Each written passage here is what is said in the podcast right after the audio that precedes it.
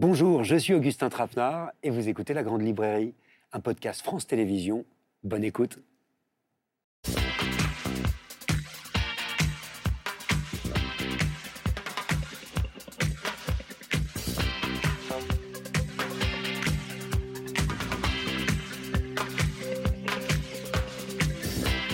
Bonsoir, bienvenue dans la Grande Librairie en direct ce soir pendant une heure et demie autour de récits, de combats et de poésie avec une question qui nous servira de fil rouge, comment donner voix à ceux qu'on n'entend pas, et quels qu'ils soient. Bonsoir Didier Ribon. Bonsoir, Augustin. Écrivain, euh, sociologue, 14 ans après euh, Retour à Reims, qui a inspiré toute une génération d'écrivains, vous publiez aujourd'hui même un livre très important qui en est le pendant et le prolongement, Vie, vieillesse et mort d'une femme du peuple. C'est un livre sur votre mère, mais aussi et surtout sur le sort que l'on réserve aujourd'hui aux plus précaires, aux malades, aux personnes âgées. Face à vous, ce soir, Nicolas Mathieu. Bonsoir.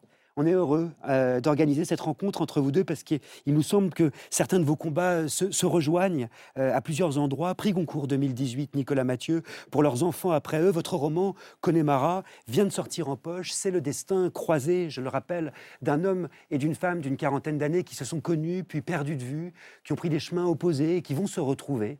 Un roman euh, sur ce que c'est que de réussir, de trouver sa place, de s'aimer, un roman euh, sur les paradoxes aussi euh, de notre société. Vous serez rejoint par la comédienne et écrivaine Ariane Ascarit, qui revient sur son parcours depuis son enfance dans un milieu populaire à Marseille jusqu'à ses succès sur les planches et sur grand écran, dans un livre d'entretien très émouvant et par le romancier Mattia Felice, qui est conducteur de train depuis 18 ans et dont le premier livre magnifique s'appelle Mécano et nous plonge avec brio dans la poésie des machines et le quotidien des cheminots. Mais je le disais, on va commencer cette émission par un dialogue entre vous deux, Didier Ribon euh, et Nicolas Mathieu. C'est la première fois que vous vous rencontrez? Euh, Oui, oui, oui. on ne s'est jamais euh, croisé, même, je crois, à ma connaissance. encore que, si je peux faire une entrée en matière euh, pour indiquer de, quoi il sera question. Euh, nous nous croisons très souvent euh, au bas des pétitions que nous, signons, avec Ariane Ascaride d'ailleurs, pour soutenir les mouvements sociaux, les, grévistes et, qui se battent contre les, réformes de démolition de la protection sociale et, du service public. C'est intéressant. Quel lecteur... nous, sommes très proches, sans nous être, à, cet égard, sans nous être jamais rencontrés. Et, quel lecteur êtes-vous, Nicolas Mathieu de Didier Ribon? Bah, moi, je l'ai croisé quand même, puisqu'il y a une quinzaine d'années, j'étais allé l'écouter au 104 ah. avec Annie Ernaux. et c'est vrai que ces deux œuvres-là, moi, elles, ont eu euh, des effets un peu analogues euh, sur mon parcours d'écrivain, mais peut-être encore plus euh, sur ma psyché. C'est-à-dire qu'à un moment, entre 20 et 30 ans, ces livres-là m'ont permis d'élucider des ressorts intimes en fait, l'ethno-psychanalyse, il faudrait faire de la socio-psychanalyse beaucoup aussi, parce que la, sociologie euh, dans laquelle on est, ce que, ce que le milieu nous fait euh, dans nos, nos manières de penser, d'être, de sentir, c'est quand même considérable. Et ces livres-là m'ont permis de mettre des mots dessus et de m'en émanciper un tout petit peu. C'est vrai qu'il y avait eu ce, dialogue assez euh, merveilleux. J'ai un souvenir très précis de, avec Annie Ernaux euh, euh, au 104. Mais pardonnez-moi, je vous avais pas dans le public. Bah, c'est-à-dire qu'il était dans la foule. oui, oui, il y, avait, il y avait, vraiment une foule d'ailleurs. mais vous n'étiez pas encore Nicolas Mathieu, donc je ne vous ai pas reconnu dans le, dans le, dans le public. Parce que ce qu'il faut dire quand même, c'est que Didier Ribon, quand il se retrouve à faire une conférence, notamment aux États-Unis, il y a une standing ovation de plusieurs centaines voire de milliers de personnes. Et c'est intéressant aussi de vous avoir ici en France et de vous entendre. Il y a une différence quand même majeure euh, entre vous deux euh, écrivains qui sautent aux yeux et qui concernent quand même votre pratique de l'écriture. Vous, euh, Didier Ribon, après de nombreux essais sur l'homosexualité, sur l'insulte, sur la psychanalyse, mais aussi sur Michel Foucault, vous pratiquez depuis Retour à Reims et dans ce nouveau livre aussi, Vie, vieillesse et mort d'une femme du peuple, qui en est la poursuite pour ne pas dire la suite, une écriture à la fois autobiographique et théorique. Tandis que vous, Nicolas Mathieu, vous avez choisi d'écrire des romans, des fictions. Pourquoi ce pari, justement? Je crois que, enfin, sans doute que moi. Il y, a, des questions de génération, sans doute, mais aussi euh, d'adhésion à des modèles. Moi, j'ai jamais cessé de croire aux histoires, à leur euh, puissance d'affecter. Euh, après-guerre, les écrivains, le nouveau roman, même Annie Ernaux, elle en parle de ça. écrire des histoires, c'était mentir. C'était, on n'allait pas refaire Balzac indéfiniment. Est-ce qu'on pouvait continuer à écrire comme Balzac après Hiroshima? C'est les mêmes questions qui se posaient à Godard, etc. Moi, j'arrive quand même nettement après. Et euh, il y a des, écrivains de ma génération qui font aussi dans l'autobiographie. Mais euh, j'ai continué à, à penser qu'on pouvait embarquer des gens dans des histoires et qu'en contrebande, on pouvait les affecter aussi avec certaines idées, avec le style. et ouais, je continue un peu, euh, je poursuis cet héritage réaliste à ma façon. Qu'est-ce que ça vous inspire, Didier Haribou je, enfin, Pour ce qui me concerne, moi je ne suis pas écrivain, je ne suis pas romancier, donc euh, euh, ce que j'essaie de faire, c'est de faire entrer des histoires personnelles, individuelles dans la théorie, ou de faire entrer la théorie dans les histoires individuelles, pour que la philosophie soit une un domaine dans lequel on parle de la réalité, euh, comme Sartre a fait entrer euh, l'homosexualité dans la philosophie quand il a écrit euh, Saint-Genet, Comédien et martyr, comme Simone de Beauvoir avec le, le, deuxième sexe, ou son livre dont on parlera sans doute, La vieillesse comme, Michel Foucault qui a fait entrer euh, euh, la prison, euh, l'asile, la folie, la sexualité dans la philosophie. Je m'inscris dans ces traditions-là. La, la, philosophie, pour moi, doit être en prise sur la réalité. Et donc, le, évidemment, ma démarche est très différente de celle de Nicolas Mathieu, qui est un, romancier, mais euh, au fond, on essaie de faire la même chose, je crois, qui est de, de, de, quand, quand, nos lecteurs nous lisent, ils, euh, ils voient des récits de situations, récits dans lesquels c'est également le cas chez Nicolas Mathieu à, sa manière, sont euh, insérés des, fragments d'analyse, des suggestions d'analyse, de réflexion, qui font que le lecteur ne lit pas seulement une histoire, une histoire d'amour, une histoire de, rupture, etc., mais lit aussi euh, une, euh, quelque chose qui, qui l'amène à voir des choses qu'il n'aurait pas vues et, à réfléchir sur des choses auxquelles peut-être ce lecteur n'aurait pas réfléchi. Sans pour autant écrire un roman à thèse. Hein. Bah oui, parce que là, ça tuerait tout le roman. C'est-à-dire que faire découler des personnages, des situations d'une idée préconçue, c'est ce qu'on peut faire de, de, pire, partir des concepts. Je le sais parce que je l'ai fait et que ça n'a pas donné de très bons résultats. Euh, en revanche, là où on, se rejoint, sans doute, en tout cas moi en vous lisant, c'est ce que j'avais éprouvé quand j'avais une trentaine d'années, et puis un peu avant à Nierno, c'est que ce sont des, des livres qui ont une grande puissance de dévoilement à la fois euh, dans l'élucidation, euh, comme je disais tout à l'heure, de, motifs intimes, mais aussi par rapport au monde social qui nous entoure. C'est-à-dire qu'on a l'impression que d'un coup, on tire le rideau sur quelque chose et la structure nous saute au visage. Et dans le meilleur des cas, ça nous rend un, peu moins esclaves de ce qui se passe. Mais, à quel moment de votre parcours, Didier Ribot, est-ce que vous avez décidé de raconter votre histoire? Et à travers elle, celle de votre milieu d'origine Qu'est-ce qui s'est passé? Oh, c'est quand mon père est mort, en fait. Euh, bizarrement, ça m'a. Mon père, je le détestais. Euh, il était euh, dans une clinique spécialisée pour les, malades d'Alzheimer. Je ne suis pas allé le voir. Je savais qu'il allait mourir. Je ne suis pas allé. Vraiment, je ne l'aimais pas. Je n'avais pas envie de le voir. Et quand il est mort, ça m'a bizarrement affecté. J'étais période de, comme ça de, de, désarroi. Et je me suis dit, il faut que je m'explique avec ça. parce que j'ai quitté mon milieu avec la bonne raison. Je fuis l'homophobie de mon père, l'homophobie de mon milieu pour pouvoir vivre mon homosexualité à, Paris, loin de ma famille, etc.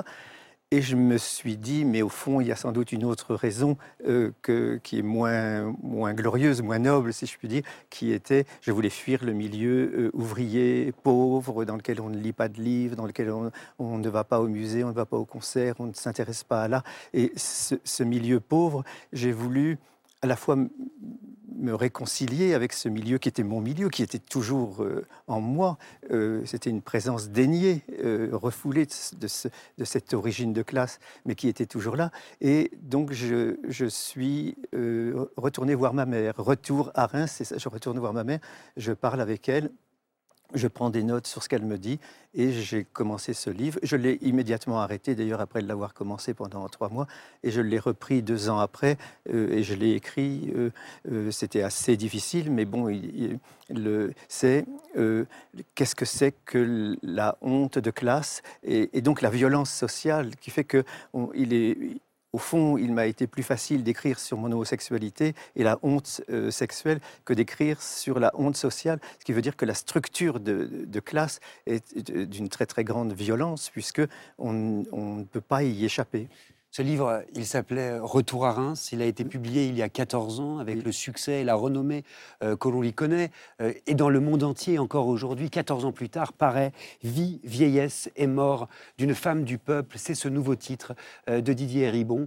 effectivement, et c'est un livre, je dois le dire, absolument extraordinaire. Vous y racontez avec beaucoup de retenue la vie de votre mère, décédée cette semaine après son entrée dans un EHPAD près de Reims. Et vous vous interrogez sur l'expérience du vieillissement et sur le traitement réservé aux personnes âgées dans notre pays, dans notre société. Vous explorez aussi euh, la complexité du lien qui unit un fils à un parent en perte d'autonomie, entre devoir filial, tendresse et culpabilité, mauvaise conscience. Et, cela, en cela, c'est un texte, à mon avis, très fort, qui se confronte à des questions qui nous concernent toutes et tous.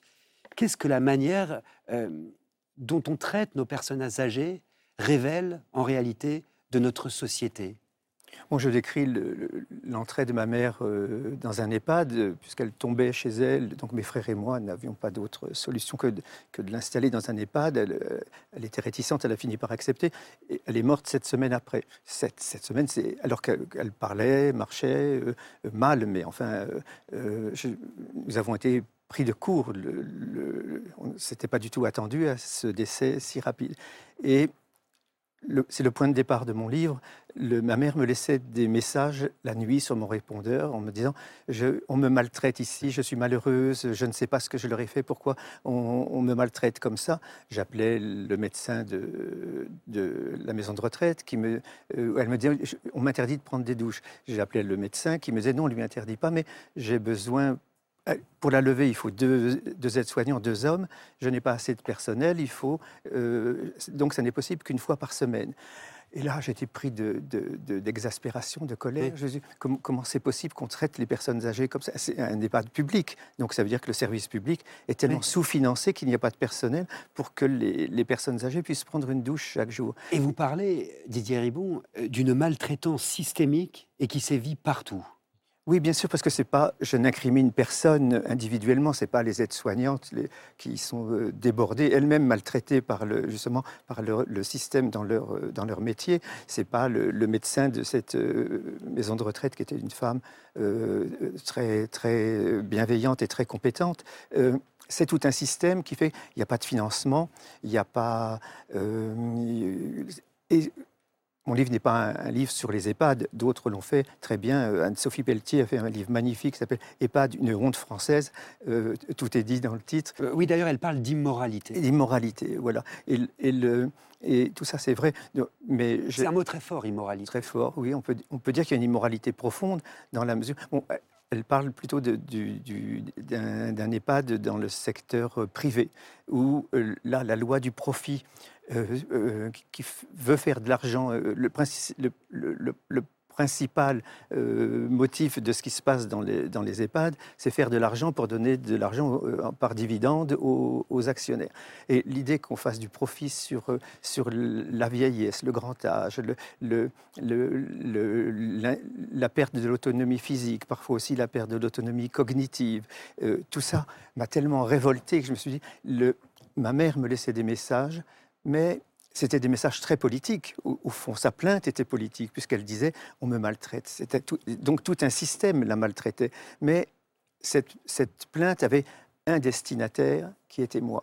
Et je me suis dit je veux faire entendre cette plainte dans l'espace public parce qu'elle elle ne pouvait pas y accéder. Et donc je vais faire ça. Je serai le porte-parole de ces milliers de femmes qui, dans la nuit, dans leur lit de leur EHPAD, téléphonent à leurs enfants en disant on me maltraite ici. Alors, plusieurs livres, il faut le dire, euh, quand même, euh, sur les conditions de vie des personnes âgées en EHPAD ont été publiés euh, ces dernières années. Et on pense évidemment tout de suite aux Fossoyeurs de Victor Castanet sur les maisons de retraite du groupe Orpea, et dont le retentissement médiatique de ce livre est absolument monumental. Nicolas Mathieu, ce scandale, qu'est-ce qu'il raconte de notre pays, au fond? Et ce que Didier Ribon décrit? Pour moi, ça raconte quelque chose de notre civilisation, pas seulement de notre pays, et puis ça dépasse le privé, c'est dans le public aussi. Qu'est-ce que c'est que notre raison calculante celle qui fonctionne avec des tableaux Excel, qui assigne des moyens ici, qui quantifie là le nombre de biscottes, de couches, de serviettes, de douches, de personnel? En fait, quand vous commencez à poursuivre euh, la performance et l'efficience à tout prix de cette manière-là, ça produit des situations inhumaines dans tous les coins, partout. Et personne n'est responsable puisque c'est un dispositif. Euh, euh, c'est une, une, question d'idéologie profondément. C'est-à-dire que tant qu'on vise dans un dispositif le maximum d'efficacité, il y a des gens qui, au bout de ce dispositif-là, ont tout à coup des vies de moindre valeur. Oui, là. Notre, on, est, on est dans une civilisation qui, qui donne des valeurs euh, différentes euh, aux, vies selon qu'elles sont euh, puissantes ou misérables, selon qu'on est jeune ou vieux, selon qu'on est étranger ou dessous, etc. Enfin, ça, fonctionne comme ça. Mais alors ça, vous le décrivez, d'autres l'ont décrit, on s'indigne, on dénonce, on explique, dans des livres notamment, et pourtant rien ne semble changer. Qui ont un grand retentissement, comme vous disiez, le, notamment celui de Victor Castanet. Mais pourquoi rien ne change? Mais rien ne change, parce qu'un livre dénonce la loi du profit, mais ceux qui font fonctionner à leur profit cette loi du profit se moquent totalement de ce qu'on peut dire dans, dans, un livre qui les dénonce. Ce qui compte pour eux, c'est de continuer à faire ce profit. la loi du profit poussée à son immoralité la plus abjecte, et il faut le dire, et ça, euh, les livres n'y font rien. Alors pourquoi vous écrivez? Pour poser des problèmes, pour, comme, je le dis, je voulais poser un problème. Euh, comme je disais, le, point de départ du livre, c'est les messages que me laissait ma mère. J'étais le seul, elle, me téléphonait, j'étais le seul, j'écoutais le lendemain matin ces messages, et je me disais, ma mère ne peut pas se constituer en une parole euh, publique, politique. Elle ne peut pas se constituer en une mobilisation avec les autres euh, personnes qui vivent la même condition qu'elle. Euh, on a une mobilisation politique. Elle ne peut pas aller manifester, elle ne peut pas faire une pétition, elle ne peut pas faire, mm. peut pas faire un colloque, faire entendre sa voix dans l'espace mm. public. Et donc, elle ne peut pas dire nous. C'est une des grandes questions que je me posais. Qui peut dire nous Et nous, publiquement, dans l'espace public. Nous, nous les femmes, nous les noirs, nous, etc., etc., nous, euh, nous, les, nous les migrants, nous les gays, nous, etc. Mais les personnes âgées, en tout cas quand elles atteignent un très grand âge, ne peuvent plus dire nous. Alors et, donc, puisqu'elles ne peuvent plus dire nous, il faut que quelqu'un vienne constituer ce nous de l'extérieur. Et ce quelqu'un, ce serait l'écrivain, l'intellectuel, l'artiste J'ai été précédé par euh, le grand livre de euh, Simone de Beauvoir qui s'appelle La vieillesse, où elle dit, en préambule du livre, euh, c'est un livre absolument superbe, euh, où elle dit Je vais faire entendre la voix de ces parias.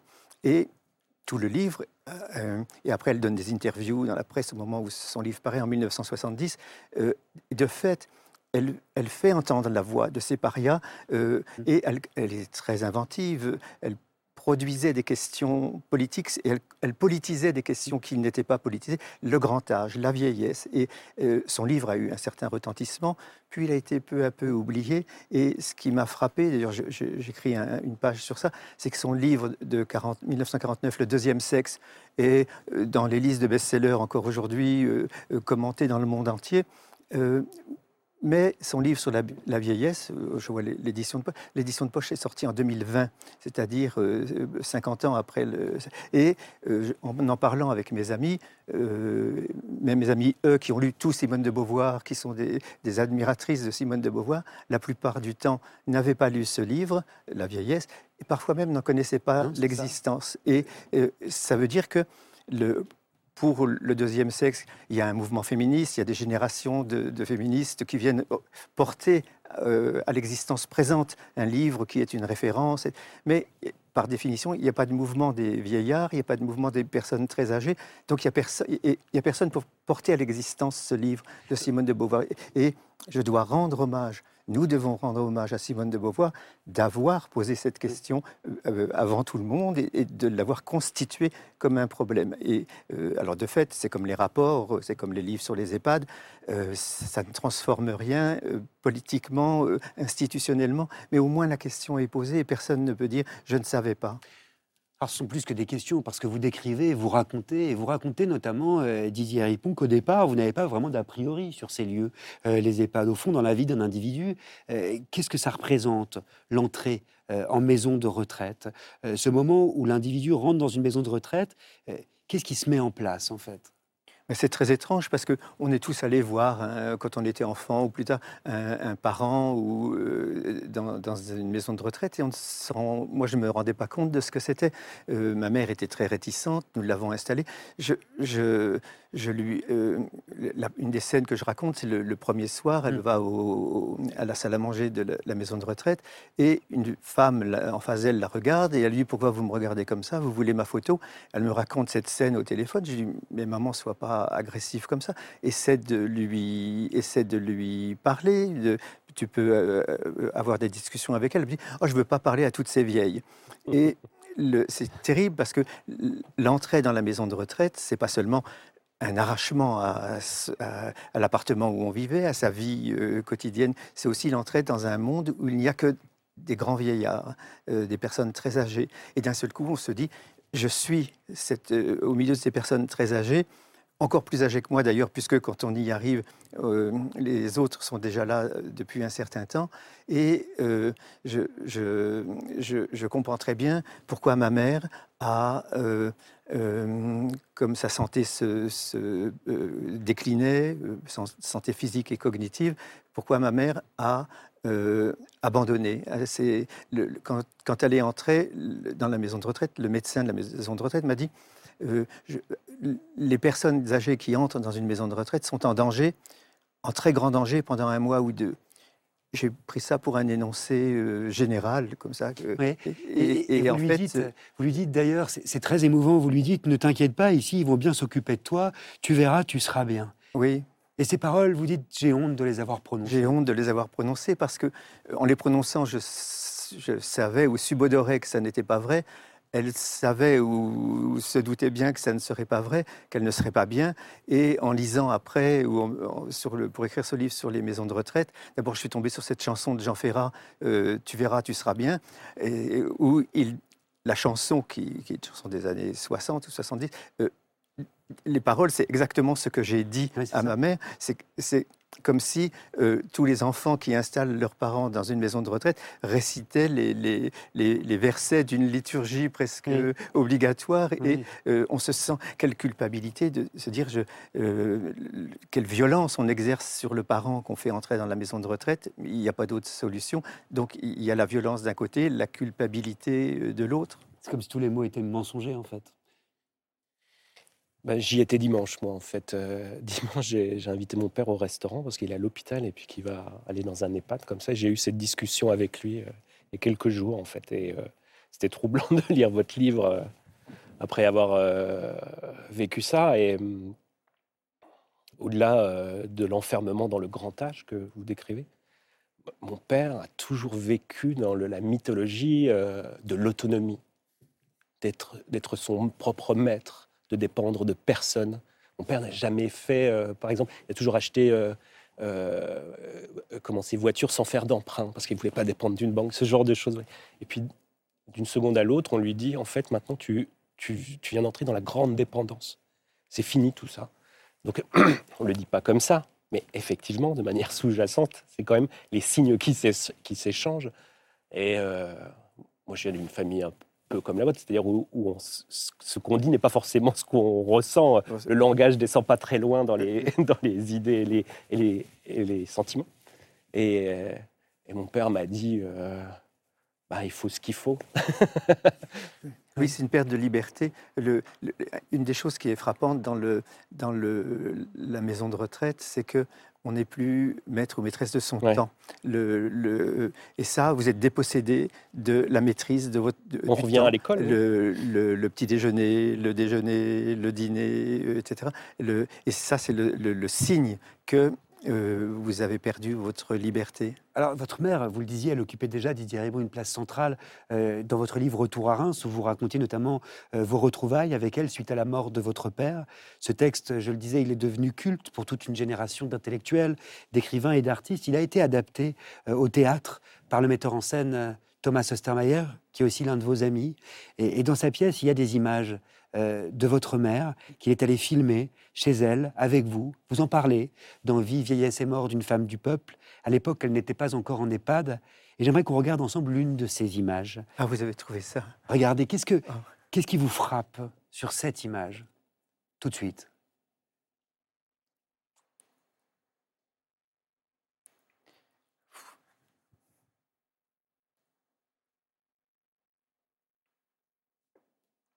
Euh, c'était quelques mois avant l'entrée dans la maison de retraite. Elle est, elle est valide, elle regarde une photo, elle, euh, elle, euh, est chez elle, c'est aussi ça. Et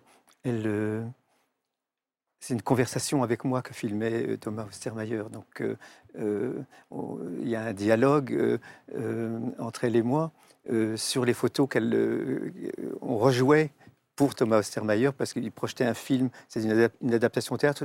il y avait un, film qui était projeté sur l'écran où je revisitais les lieux de, mon enfance, de mon adolescence. Et euh, on a filmé un dialogue avec ma mère, l'usine où, elle avait travaillé dans les années 70. Et le, il y a un souvenir très précis de ça. Euh, et euh, là, ce qui me frappe, c'est que elle a l'air, comme elle avait toujours été, énergique. Euh, euh, Vous avez une phrase très forte, euh, à plusieurs endroits d'ailleurs dans votre livre, vous dites qu'en fait on est tous quelque part terriblement précaires devant la vieillesse, quelle que soit notre classe sociale. Bien sûr, parce que Retour à Reims si ça a eu ce succès dont vous parliez, c'est difficile pour moi, c'est un peu outrecuidant de, parler du succès de mon livre, mais c'est vrai qu'il a eu, il a rencontré un écho euh, international parce que je remettais la question des classes sociales euh, euh, dans la discussion publique, sur la table, où dans de nombreux pays, d'ailleurs c'était le cas en France aussi, l'idée de classe sociale, c'est du vieux marxisme, c'est attardé dans le 19e siècle, et je remettais la question des classes dans la discussion publique. Là, je ne dis pas que dans ce livre-là, je ne dis pas que la question des classes est absente, parce que euh, le corps de ma mère détruit par, euh, par le travail en usine, etc.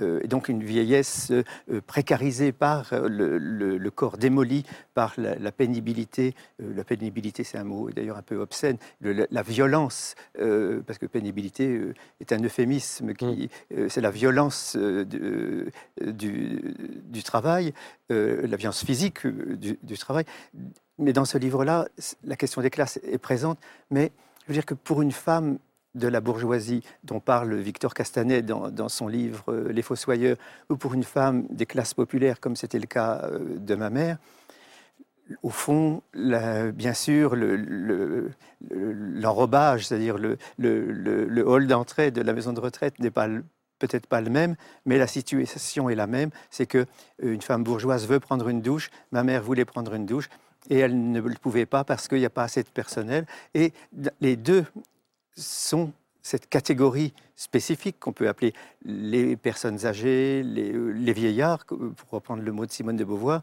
Et donc c'est une catégorie spécifique qui a besoin que quelqu'un porte leur parole. Et c'est, comment dire, le, euh, je porte la parole ici, non pas des, femmes du peuple, comme était ma mère, mais des femmes euh, précarisées, euh, maltraitées par le système, parce que il y a une, comment dire, c'est la, même condition qu'elles partagent et qui indique quelque chose du monde social dans lequel nous vivons, c'est-à-dire cette violence extrême à l'égard de ces personnes sans défense et sans possibilité de résistance. Sur votre mère, vous avez cette phrase très forte, vous écrivez, page 278, c'est à la fois contre elle et grâce à elle que je suis devenu ce que je suis. Et dans mon esprit, le contre elle l'a longtemps emporté sur le grâce à elle. Qu'est-ce que vous nous dites bah, Je dois dire que quand j'ai retrouvé ma mère, j'avais quitté ce milieu parce que euh, une des raisons, c'est le racisme euh, de ce milieu, le racisme de ma mère. Et quand je retrouve ma mère 30 ans après, et quand je m'occupe d'elle au moment où euh, elle décline physiquement, euh, son racisme obsessionnel, je veux dire, était quelque chose de pesant. Et quand j'entendais ses propos racistes et quand je lui disais mais maman dis pas des choses comme ça et elle me dit je suis chez moi je dis ce que je veux c'est pas toi qui vas me commander donc qu'est-ce que je fais là avec cette vieille femme raciste? Et puis je me dis, c'est ma mère, et si je suis aujourd'hui qui je suis, si je suis devenu ce que je suis devenu, c'est grâce à elle, parce qu'elle travaillait en usine pour que je puisse aller, euh, que je puisse lire Aristote et Kant euh, euh, à l'université ou dans, mon, dans ma chambre l'après-midi, le soir. Donc j'ai une dette à son égard. Comme je ne veux pas peindre des enluminures, je ne veux pas faire d'elle euh, mère courage, euh, une grande héroïne de la classe ouvrière. Je dis c'était une vieille femme raciste, insupportablement raciste, sans qu'on comprenne très bien pourquoi, puisqu'elle était la fille d'un immigré gitan, dont, ce dont elle était fière, ce dont elle se vantait. Donc pourquoi être, être raciste comme elle l'était? Mais c'était aussi quelqu'un qui a euh, travaillé toute sa vie, euh, euh, employé de maison, femme de ménage, ouvrière. et c'est, comment dire, cette femme de caractère, cette femme forte. Je, ce livre est un hommage à la personnalité qu'elle était. Et il y a notamment dans le livre, Nicolas Mathieu, je parle sous votre contrôle, un chapitre magnifique qui s'appelle Scène de la vie quotidienne, où vous revenez justement euh, sur cette femme qui était votre mère. Et j'aimerais, si vous le voulez bien, qu'on accueille sur ce plateau une autrice qui est aussi une grande comédienne pour lire un extrait de ce livre, Vie, vieillesse et mort d'une femme du peuple, Didier Ribon, Ariane Ascaride. Bonsoir Ariane. Bonsoir. Merci d'être là. On va commencer comme ça. C'était avant qu'elle ne commence à travailler en usine. Je devais avoir 14 ou 15 ans. Elle avait trouvé un petit boulot pour gagner un peu d'argent. Distribuer des prospectus publicitaires dans les boîtes aux lettres. On lui attribuait un quartier, on lui donnait d'énormes liasses de papier et elle partait en portant un sac trop lourd pour elle, les mettre un à un dans les boîtes aux lettres, rue par rue, maison par maison, immeuble par immeuble. Elle avait exigé que je l'accompagne et que je l'aide, quand je n'avais pas de cours. Il va sans dire que je détestais cela. J'avais honte de moi, d'elle, de ce que nous étions, de ce que nous étions obligés de faire. Un jour, il faisait si froid que nous avions mis des gants de laine dont nous avions coupé les extrémités des doigts pour les transformer en mitaines et pouvoir prendre les feuilles une à une. Honte de cette pauvreté qu'aucun de mes camarades de classe ne vivait ni ne connaissait. Quand je me remémore ces épisodes de nos vies avec ces colères contre moi chaque fois que nous devions partir ensemble pour ces matinées ou ces après-midi de distribution et que je manifestais mes réticences, mon mécontentement d'avoir à l'accompagner, il m'apparaît d'une évidence flagrante qu'elle devait se sentir blessée. J'aspirais à autre chose, elle était vouée à ce type de tâche. Et nos affrontements verbaux traduisaient l'évidence que l'écart entre nous avait déjà commencé de s'installer. Elle était prisonnière à jamais d'un réel peu enviable et moi, je rêvais d'autre chose. Je rêvais de partir, de m'évader. Elle n'en ignorait rien, du moins elle le pressentait. Et cela redoublait son acrimonie. Elle distribuait des prospectus pour que je puisse m'éloigner d'elle, et je ne voulais pas les distribuer parce que je voulais lire dans ma chambre et que je m'étais déjà éloignée d'elle, éloignée d'eux, de ma famille, de mon milieu, et qu'il me fallait fuir pour devenir autre. Cela lui démolissait les épaules et le dos. Ce fut pire encore à l'usine. Son corps a souffert pendant toute sa vie de travail jusqu'à sa retraite. Merci infiniment, Ariane Ascaride. Didier Ribon est très ému, évidemment. Pourquoi est-ce qu'il vous parle, ce texte-là, justement?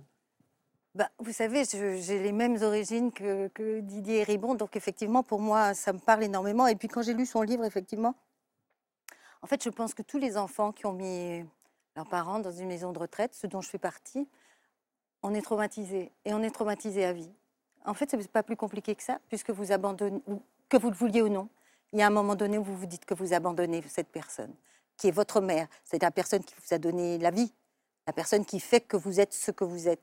Et plus que cela, c'est-à-dire que quand ces personnes-là entrent dans des maisons de retraite, et là c'est la faute à personne, ou en fait oui, c'est la faute à un système, mais il y a un, langage, il y a un langage codifié.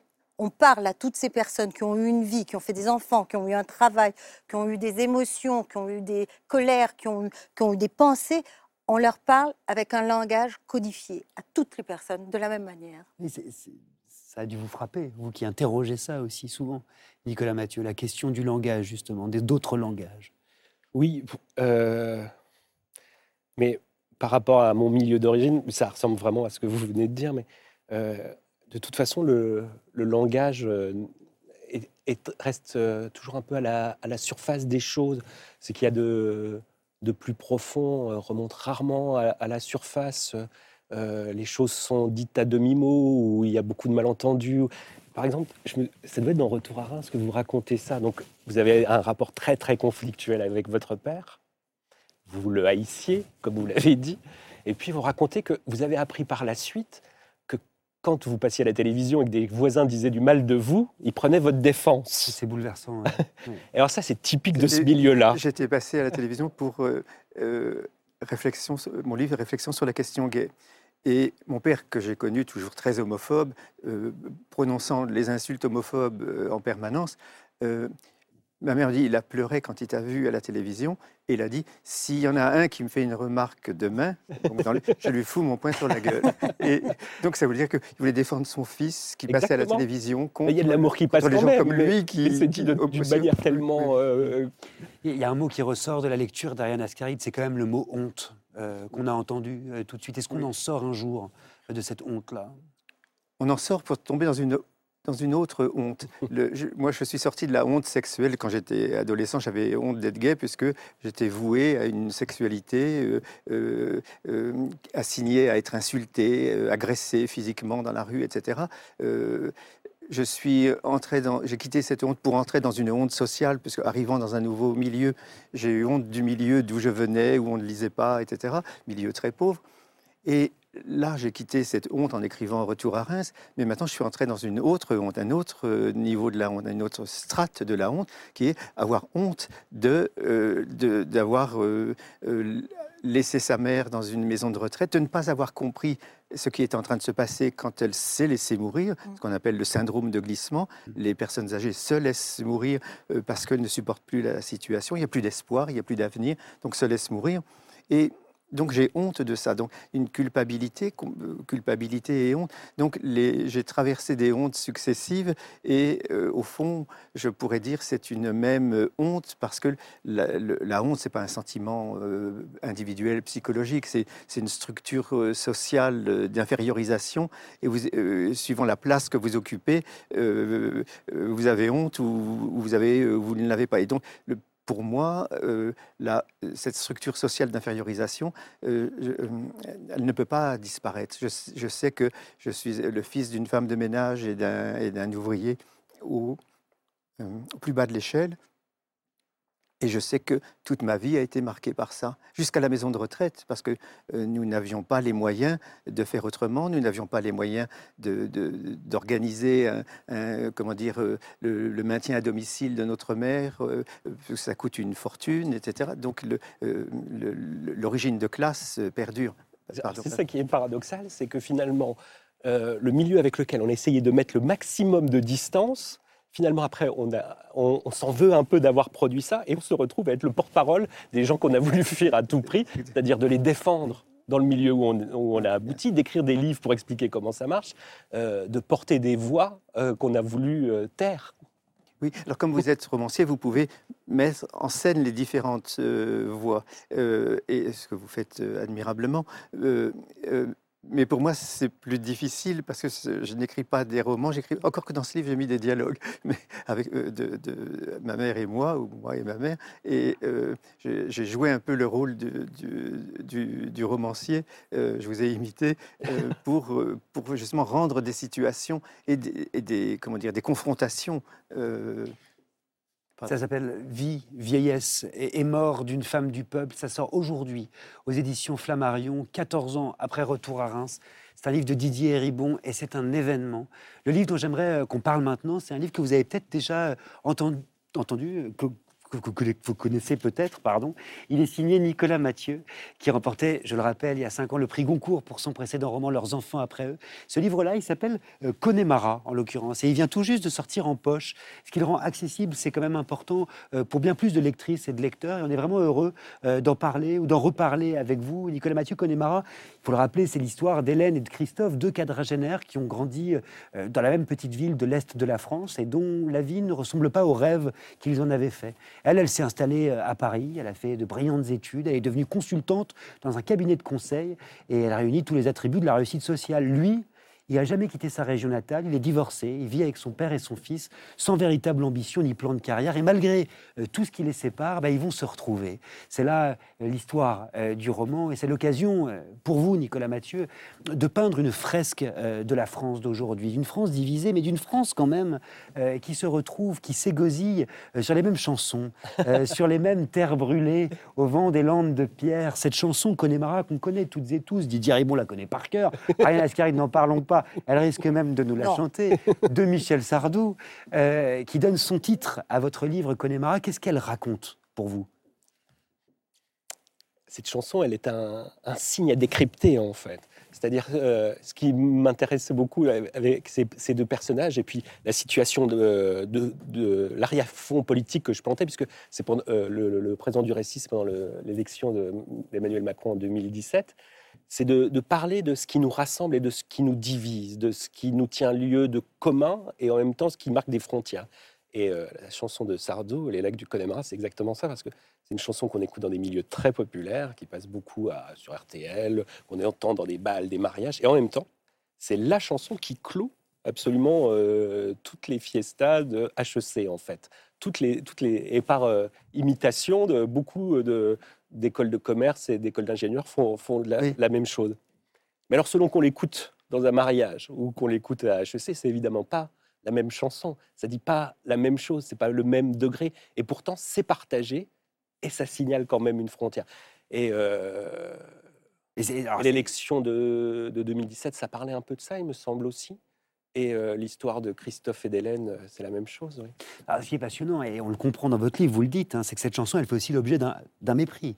d'un mépris de la part de représentants de ce qu'on pourrait appeler la culture légitime. Le bon goût. Qu'est-ce qui traduit, au fond, ce mépris il y, a, il y, a, plein de choses. Alors déjà, ça dépend de qui on parle, parce que chez les élites culturelles, euh, Sardou est associé à un beauf de droite. C'est comme ça que ça marche.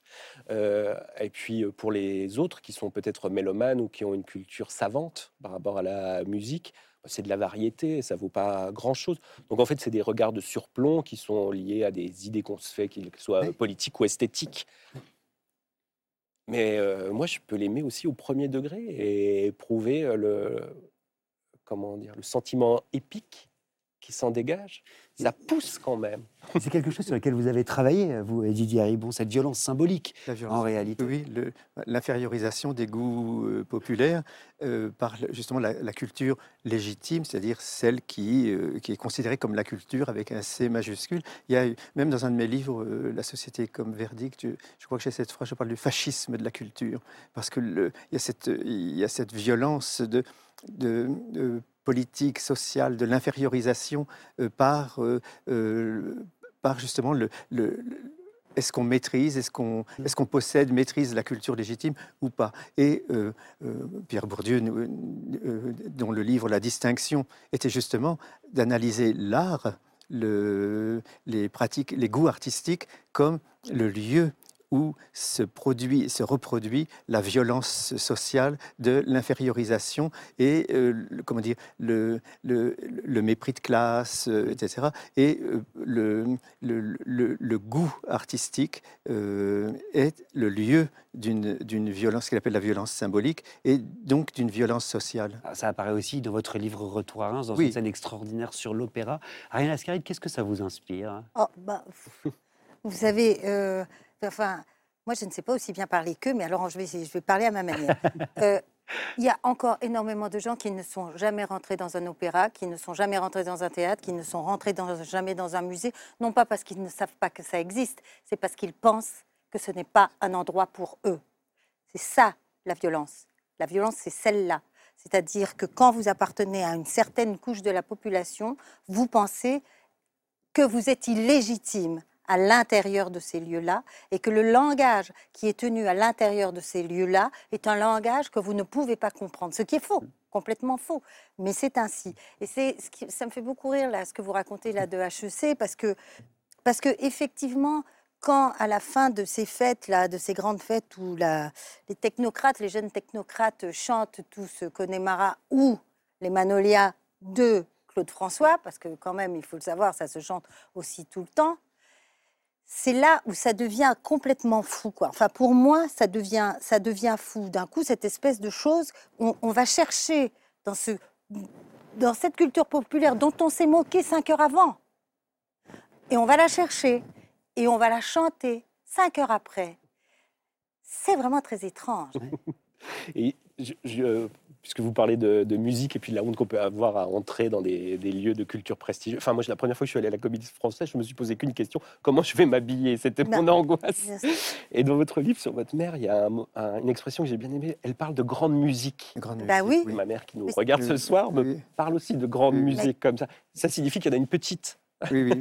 Et, Parce et que c'est des, des comme je- choses. quand j'étais adolescent, je voulais déjà m'éloigner d'eux et me distinguer d'eux. Et je, je m'étais mis à acheter des disques de Bartok, Ravel, etc. Et elle disait à la il, maintenant, il écoute de la grande musique. Et c'est- ce n'était pas un compliment. hein, Non, non, mais c'est l'expression employée. Oui, la oui, grande oui, oui, musique. oui. Alors, on parlait tout à l'heure de, de, de transfuge de classe, Nicolas Mathieu. Il se trouve que le personnage féminin de votre livre, Hélène, euh, elle est aussi une transfuge de classe. Malgré euh, son ascension sociale, elle n'est pas heureuse, elle n'est pas épanouie, alors même qu'elle a obtenu euh, bah, tout ce à quoi elle pensait aspirer plus jeune. Et ce que vous interrogez, au fond, c'est tout ce que veut dire réussir sa vie. Et c'est une question que je voudrais vraiment vous poser à, à tous les trois. Quand vous étiez enfant ou adolescent, ça, ça voulait dire quoi, Mhm. réussir sa vie? Alors, moi, quand j'étais petite, j'ai fait un. C'est la première fois que je le raconte d'ailleurs. Je ne sais pas pourquoi je le raconte, mais enfin, je le Un raconte. scoop dans la grande Un scoop. librairie. Quand j'étais petite, j'avais 8 ans, j'ai fait un petit mot à ma mère et je lui ai dit quand je serai grande, j'aurai une bonne. C'était réussir. Voilà. Je l'ai écrit et ma mère l'a toujours regardé. Quand ma mère est morte, je l'ai retrouvé d'ailleurs. Et réussir, c'était avoir une bonne, parce que c'est ça que je voyais euh, dans les films. C'était donc reproduire quelque part un système de domination. Bah c'est oui. Et intéressant. un peu plus tard, vous avez voulu devenir actrice et, et vous l'êtes devenue. Donc, euh, Ah oui, euh, mais alors, c'est- mais parce que je crois que le destin était comme ça, je ne pouvais pas faire autre chose, quoi. Oui, vous oui, voyez. oui. Oui, mais vous racontez bien les difficultés. Quand on Ah, vient oui. d'un milieu populaire, euh, les difficultés, justement, en raison du langage, on ne sait pas, Le langage. de, de- de la voix, des expressions, que Mm, parfois mm. vous- rééduquez votre langage, comme Mm. nous l'avons fait euh, tous, euh, et que parfois il y a une expression qui, Oui. qui vous échappe, et d'un seul coup, oh, pour que, que personne n'ait Oui. entendu ça. Ah, mais- c'est ça. c'est passionnant. Mais ça, Oui. c'est incroyable parce que vous voyez, là, je, je joue ce spectacle sur Gisèle Halimi, qui elle aussi a fait exactement ce même travail que nous tous. De, de- de- elle, de, de parler le français, puisqu'elle est d'une famille tunisienne, de parler le français, d'aimer le français, de faire attention, de changer sa manière de parler, sa manière de s'habiller, et tout ça. Et à un moment donné, elle dit Ah, j'ai la baraka. Et ça, ça, ça sort de son langage naturel. Et- Parce que c'est- elle dit j'ai de- j'ai de la ch- En fait, elle dit j'ai la chance, mais la baraka, c'est en arabe. alors, Votre chapitre sur le langage est, est assez euh, Oui. édifiant. alors, Et, tu- on y reviendra. tu On y reviendra. Mais pour revenir quand même sur cette question, réussir sa vie, ça voulait dire quoi pour vous, Nicolas Mathieu, quand vous étiez jeune, quand vous étiez petit? Moi, je rêvais d'être écrivain. Déjà. à 7-8 ans, ouais, c'était mon fantasme. Je, je rêvais de ça. C'est un fantasme un peu bizarre, mais, mais c'est vrai.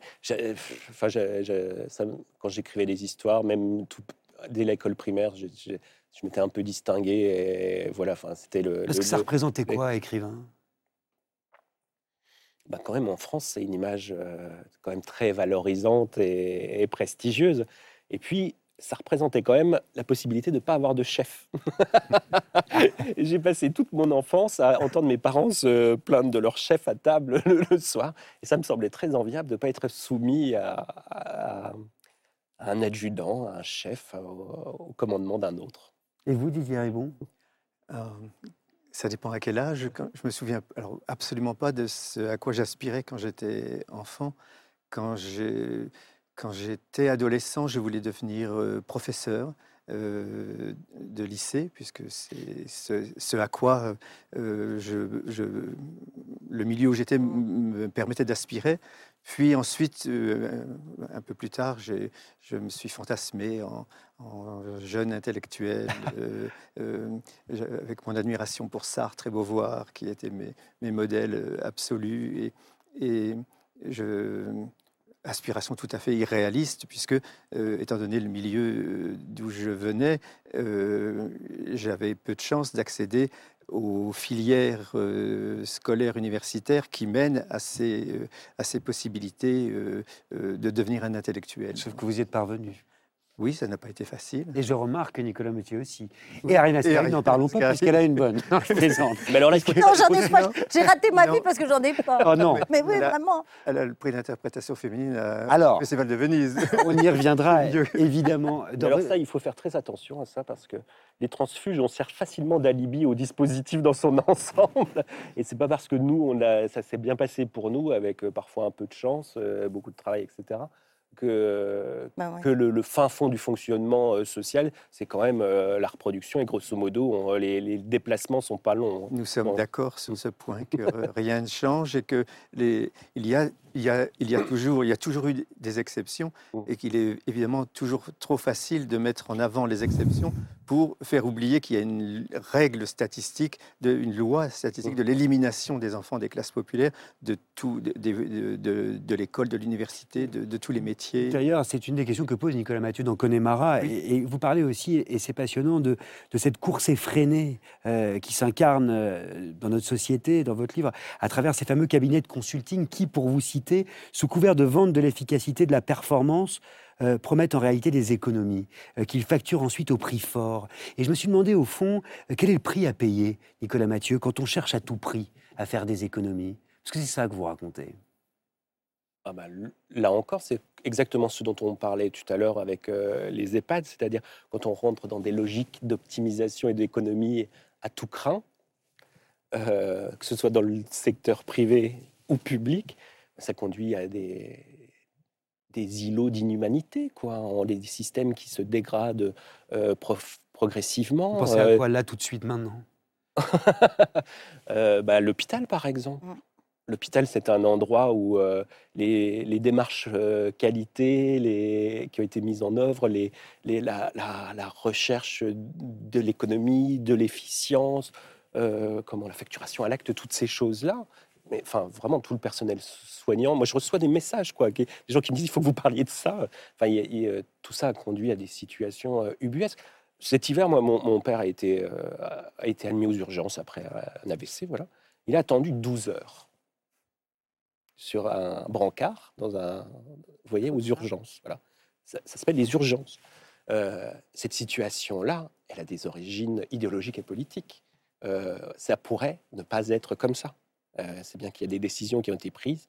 C'est comme le nombre de couches ou de biscottes pour le retraité en EHPAD. Il y a bien quelqu'un qui a rempli ces tableaux. Enfin, c'est pas un individu en, en particulier qui est responsable, mais c'est toute une manière de concevoir le fonctionnement social. Ça vous met dans quel état?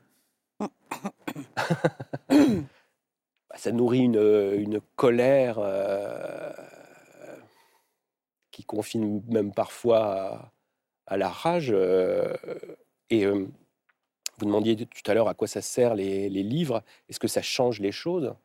Ça les change pas, mais on peut quand même empêcher certaines logiques d'aller à leur terme, juste parce que la littérature existe. On peut faire honte à ceux qui promeuvent ça et qui exercent leur pouvoir. On peut devenir leur mauvaise conscience. Oui, et on peut leur montrer le ridicule de leur pseudoscience aussi. Euh, je veux dire que le management, quand même, ça fonctionne beaucoup à l'enfumage euh, scientifique. Les, les cabinets de consulting, ceux qui vendent, c'est une expertise qui se veut scientifique. C'est démontré par les chiffres. Les chiffres ne mentent pas. Or, tout ça, c'est du bullshit de fond en comble.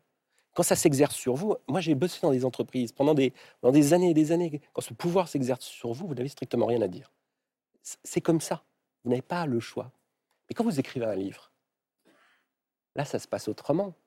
Là, on peut se, on peut se venger, on peut rendre quelques coups, on peut, on peut tourner en, en ridicule euh, les, nos maîtres de, de hier et de demain. Et ça donne lieu, euh, dans Connemara, à des scènes absolument jouissives, euh, je dois dire, sur ces cabinets de consulting et sur ce langage. Il faut lire ou relire Connemara de Nicolas Mathieu. Offrez-le, partagez-le. C'est une radiographie hein, de la France euh, d'aujourd'hui. Alors, juste avant de nous plonger dans le parcours d'Ariane Ascari, dont on a déjà commencé avec Didier Ribon, qu'elle nous confie dans un beau livre publié aux éditions du Seuil. Et juste avant que nous rejoigne le si talentueux primo-romancier et conducteur de train Mattia Felice, il se trouve que l'un de nos invités, ici présent, s'est rendu, figurez-vous, euh, au lycée Frédéric Chopin à Nancy pour faire lire à voix haute les élèves de quatrième. Qu'est-ce que c'est que cette histoire, Nicolas Mathieu?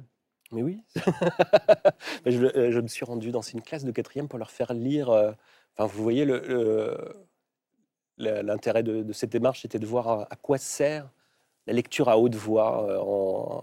Enfin, c'est la grande librairie qui est à l'initiative bah, de tout ça. Vous connaissez ma malhonnêteté. Et alors, vous allez. ce qui m'intéresse, c'est qu'est-ce que vous leur avez fait lire? Alors voilà, moi j'avais euh, deux impératifs, c'est que ce soit pas trop loin de chez moi et qu'on lise un, extrait de l'établi de Linhart. Voilà. Parce que c'est un livre qui compte? Ah oui, alors ça vraiment, c'est un livre, euh, je me souviens encore l'endroit où je l'ai lu dans un parc et l'émotion que j'ai éprouvée. Euh, la littérature, elle contient vraiment ça, c'est une puissance d'affecter. C'est-à-dire qu'elle vous touche, elle tord vos désirs dans un certain sens, elle éveille des colères qu'elle oriente d'une certaine manière. Et quand on, euh, la description que fait Linard du travail à la chaîne, ça vous donne du gaz pour écrire trois livres derrière. Quoi. Alors, direction Nancy, au lycée Frédéric Chopin, avec Nicolas Mathieu. Regardez, on se retrouve juste après.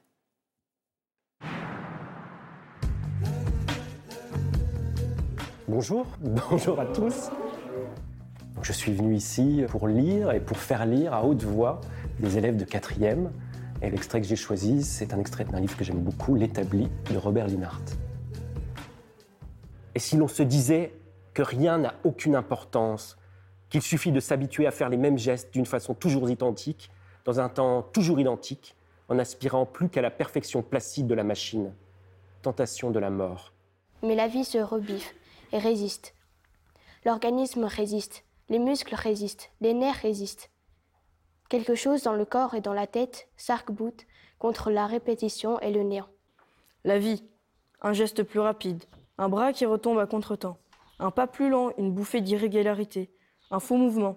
Cette maladresse, ce déplacement superflu, cette accélération soudaine, cette soudure ratée, cette main qui s'y prend à deux fois. C'est la vie qui s'accroche. Tout ce qui est en chacun des hommes de la chaîne hurle silencieusement. Je ne suis pas une machine.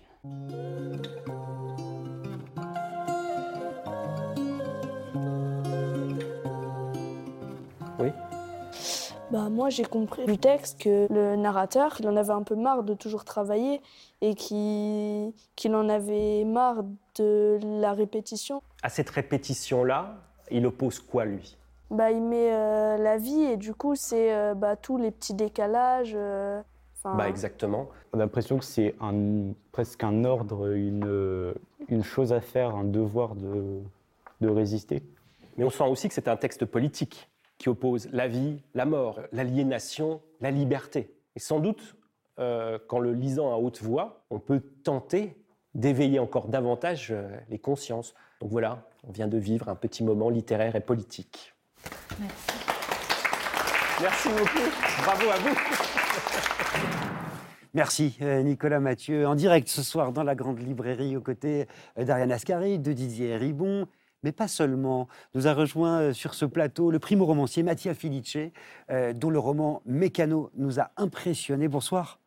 Bonsoir Augustin Trapenard. Merci beaucoup euh, d'être avec nous. Alors avant de nous plonger dans votre livre, ben, j'aimerais qu'on s'intéresse à celui d'Ariane Ascaride, euh, dont Je chemine avec, qui est un livre d'entretien euh, avec Sophie Lhuillier.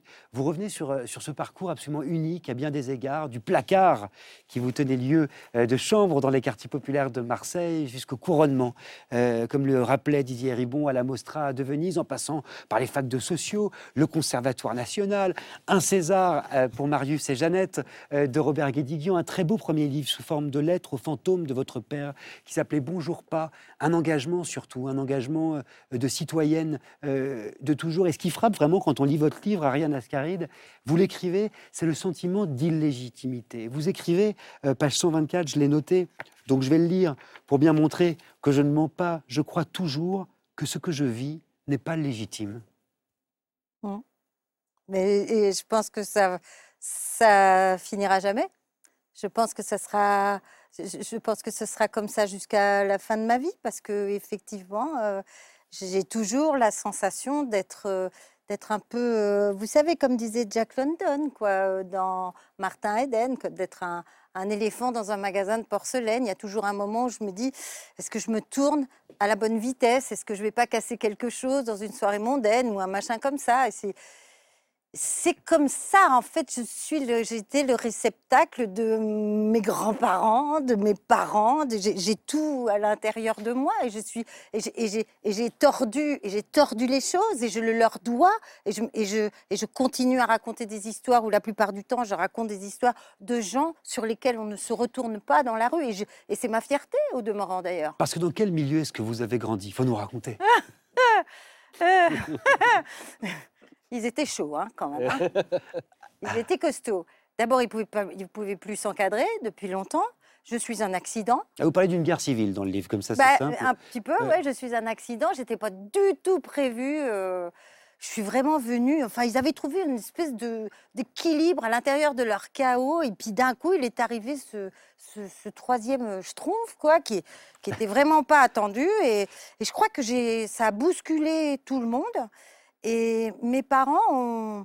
Mes parents étaient tellement névrosés, ils étaient tellement dans leur névrose de leur, rapport de couple que nous, on est toujours, avec mes frères, on est passé après, quoi. Voyez Et comme j'avais beaucoup de différences d'âge avec mes frères, eh ben, j'ai vécu dans une espèce de- d'enfance solitaire et donc, effectivement, je n'avais pas de lieu à moi, à l'intérieur de cette maison, où mon père changeait les murs de place tout le temps. Et je n'avais pas de chambre, j'avais rien. Donc, je- je dormais euh, un coup dans une alcôve, un coup, enfin bon, voilà. Et et d'un- et il y avait un placard.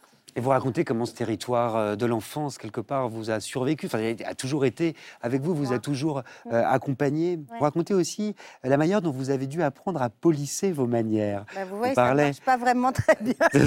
Par exemple, pour entrer à l'école de théâtre, vous apprenez les codes de jeunes filles de bonne famille. Ouais. Et d'ailleurs, au théâtre sur scène, euh, même à Marseille, il vous faut jouer sans accent.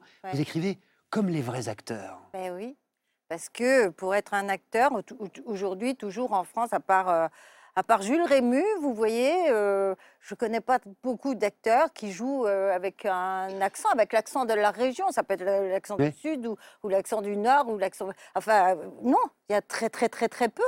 Il faut que vous ayez euh, l'accent de la bourgeoisie, parce qu'il n'y a pas d'autre mot que ça. Vous parlez, Didier Ribon, du parler champenois. Oui.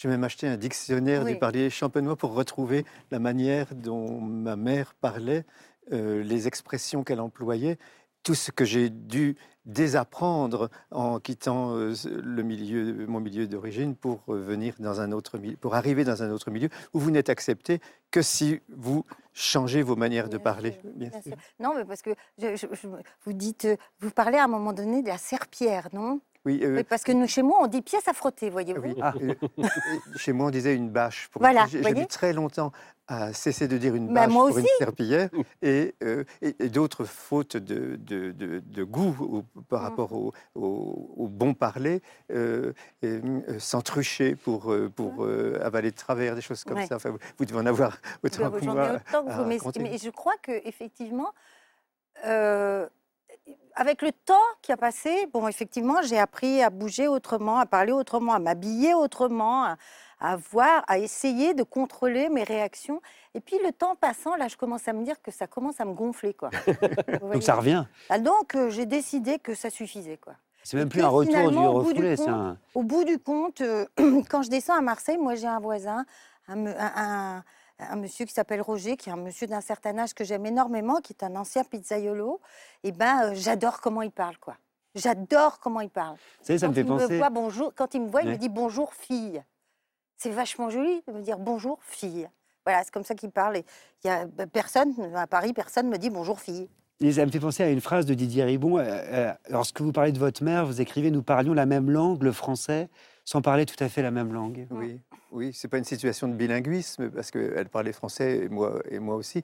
Mais de fait, euh, je devais faire un effort sur moi-même quand je la voyais pour ne pas parler le français que je parle euh, ici euh, avec vous, euh, parce que elle, soit elle n'aurait pas compris ce que je disais, soit elle m'aurait perçu comme un peu hautain et méprisant, soit elle se serait moquée de moi en disant Oh oui, monsieur le professeur, ou Oh toi qui parles comme un livre, etc. Exactement, exactement. Et donc, on est toujours obligé.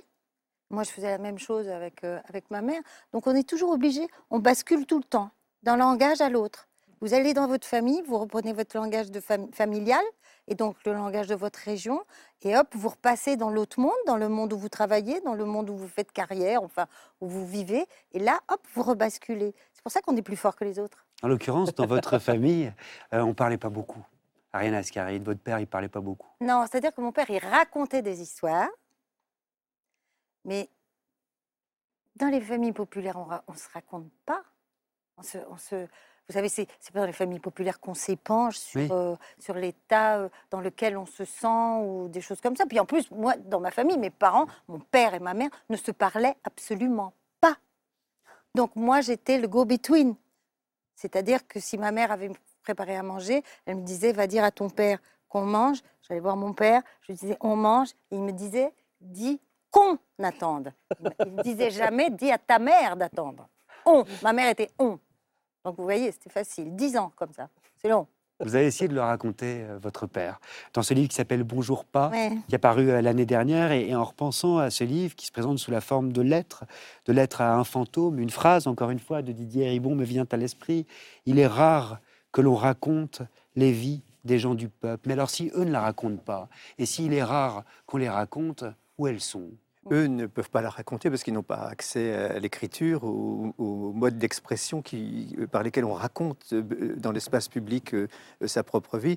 Euh, et il est assez rare, en effet, que d'autres prennent la plume ou, le, ou le, la caméra pour, pour parler de, ces vies-là, puisque elles, elles, ne sont pas les vies qui paraissent intéressantes à raconter. Et il faut moi, je crois beaucoup à, l'ancrage biographique de la démarche intellectuelle ou littéraire, et il faut être passé par des expériences comme celle-là pour avoir envie de les raconter et, rendre hommage aux gens qu'on a connus, aux gens euh, grâce à qui on est devenus ces écrivains, et se faire, comme, le, je le disais tout à l'heure en citant Simone de Beauvoir, se faire les paroles de, des vies invisibilisées, précarisées, méprisées, euh, stigmatisées, etc. Donc nous sommes d'une certaine manière euh, des porte-paroles. Euh, et, c'est précisément ce que vous faites, Ariane Ascaride, en incarnant des personnages issus de milieux populaires, chez Robert Guédiguian notamment. Bah, vous avez devant vous la comédienne française qui frotte le plus dans le cinéma français. je suis la reine du, la reine de l'aspirateur. Je ne l'aurais jamais présenté comme ça. Mais moi, je, suis la reine de l'aspirateur. Elle le dit dans son livre. oui, je suis super forte, moi. Le nombre de fois dans les films d'horreur où je frotte, et, et je frotte, j'ai, comme dirait Brecht, j'ai un gestus impeccable. Parce qu'effectivement, je l'ai beaucoup fait quand j'étais enfant. Fatia Felice, vous racontez euh, la vie d'un conducteur de train dans votre livre Mécano, ce que vous êtes, et la vie d'un conducteur de train comme on l'a jamais lu. Et force est de constater que cet univers ferroviaire, on l'a pas vraiment vu euh, non plus euh, en littérature. En quoi est-ce qu'il s'agissait de combler un manque aussi là? Bah, À chaque fois que je parlais de ma tentative initiale d'écrire sur, sur ce métier, on, on, me parlait sans cesse de la bête humaine. Mais bon. le côté un peu euh, pathologique euh, du héros euh, ne correspondait pas trop à, ce que je voulais. Il faut, il faut, rappeler effectivement dans la bête humaine de Zola, l'anti est un psychopathe. Quand même, il faut quand même le, noter. Et la, la liaison, la locomotive est plus un, décor qu'autre chose. Et, du coup, mais il a fallu du temps parce que je voulais pas faire un simple témoignage. Là, vous parlez justement de porte-parole. Pour le coup, moi, je me sens pas particulièrement porte-parole parce que les cheminots font partie en cette époque, en cette période, depuis quelques décennies, sont bien suffisamment en mesure de s'exprimer. Et, euh, et, du coup, c'était plus la volonté de, faire plusieurs entrées dans le récit et, euh, et euh, de pénétrer à l'intérieur de la cabine, que, le, que la tête de train soit le sujet. On va y revenir, c'est un livre passionnant. Ariane Ascaride, quand même, quel lieu d'émancipation est-ce que ça a été pour vous L'art et le théâtre, précisément? Qu'est-ce que ça vous a permis? Quelle porte est-ce que ça a ouvert? Ben, pas, je ne sais pas si ça m'a ouvert une porte. Ça m'a surtout permis, euh, je veux dire, euh, avec un peu d'orgueil, hein, un peu de vanité peut-être aussi, de parler face à des gens qui, au fond, d'une manière presque parfois inconsciente, sont là pour me faire taire. Oh. Et je ne veux pas qu'on me fasse taire. Mmh. Je n'ai qu'une vie, une seule. Je ne veux pas qu'on décide pour moi. Je ne veux absolument pas qu'on décide pour moi. Même si des fois, enfin, même s'il y a des conditions économiques et des tas de choses qui font que euh, on décide pour moi. Hein. Mais ça sera toujours mon, combat. Et je pense que l'art, c'est-à-dire que quand vous voyez, un- un- une fois j'ai joué un spectacle qui est Médée de Dario Fo, et et il y avait des, des, des, des mômes euh, qui étaient venus, une classe qui était venue, une classe d'Aubervilliers qui était venue. Et il y a une petite fille qui est venue me voir après, une petite fille malienne qui est venue me voir après, et qui est tombée dans mes bras en pleurant et qui m'a dit Mais c'est ma mère que vous avez racontée. Mais là, Et bien moi, voilà, j'ai fait mon boulot. mais c'est un boulot politique, là, ce que vous décrivez. Et quand vous écrivez également dans votre livre, page 67, le théâtre n'est pas qu'un divertissement, c'est une possibilité de faire tenir debout une société. Ben oui. C'est politique aussi. Bah oui. C'est- l'art, en général. L'art sert à ça. Je peux vous poser une question? Aïe, aïe, aïe. Oui. Quand vous entendez euh, hier Ouais. la comédienne Adèle Haenel mettre un terme à sa Ah. carrière, abandonner le cinéma et politiser euh, ce débat, euh, ce qu'elle considère d'ailleurs comme une grève, vous qui racontez aussi des grèves de comédiennes dans votre livre, qu'est-ce que ça vous inspire? Qu'est-ce qu'elle vous inspire, cette démarche, Ariane Ascaride? Elle m'inspire deux choses. D'abord du respect pour Adèle, vraiment, beaucoup de respect. Et aussi parce qu'elle se bat contre un monstre terrible, qui est le monstre du cinéma. Le cinéma, c'est un monstre à plusieurs têtes. Vous, voyez, vous, vous êtes comme Jason, vous en coupez une, il y en a une autre qui repousse. C'est très difficile de se battre contre ce monde-là. Très, très, très difficile. Et, euh, et je pense que dans une certaine mesure, ce que je ne voudrais pas, c'est qu'elle ne reste que dans la colère. Et, dans, la lutte, il faut lutter, bien sûr, il faut lutter, mais je, je, je le- je l'espère, j'espère qu'elle va retrouver un peu d'apaisement. Vraiment, je, le, je le souhaite. Et- quand je la vois dans les manifestations, je pense que la solidarité, effectivement, elle la trouve quand elle fait des manifestations. Je ne sais pas si elle la trouve à l'intérieur du milieu du cinéma. Voilà, c'est juste ça que je dis et je pense beaucoup à elle, vraiment beaucoup à elle.